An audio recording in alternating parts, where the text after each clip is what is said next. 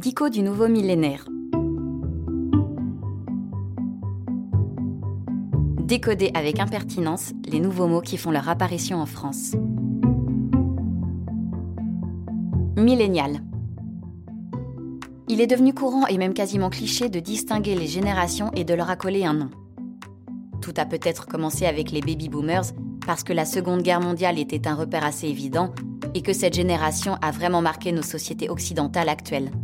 Mais, comme tout fout camp, et qu'une génération finit toujours par se faire évincer par la suivante, à tel point que la génération actuelle, son nom est encore secret, traite avec condescendance celle des grands-parents actuels avec son hockey boomer.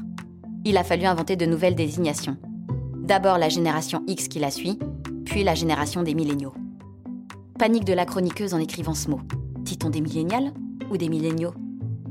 Il semble que les deux soient acceptés car c'est un mot anglais à l'origine, mais le francisé est aisé, car il vient du latin mille, qui a aussi donné naissance à des termes français comme millénaire, millénarisme.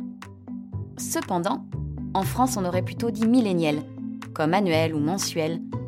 Mais on a pris millénial en anglais et on a retiré un N, mis un accent sur le E, et maintenant on commence même à lui mettre un pluriel en O. Les milléniaux, pour ceux qui suivent, c'est la génération née entre 80 et 2000, censée être jeune à l'aube du second millénaire. On l'appelle aussi la génération Y, puisqu'elle suit la X.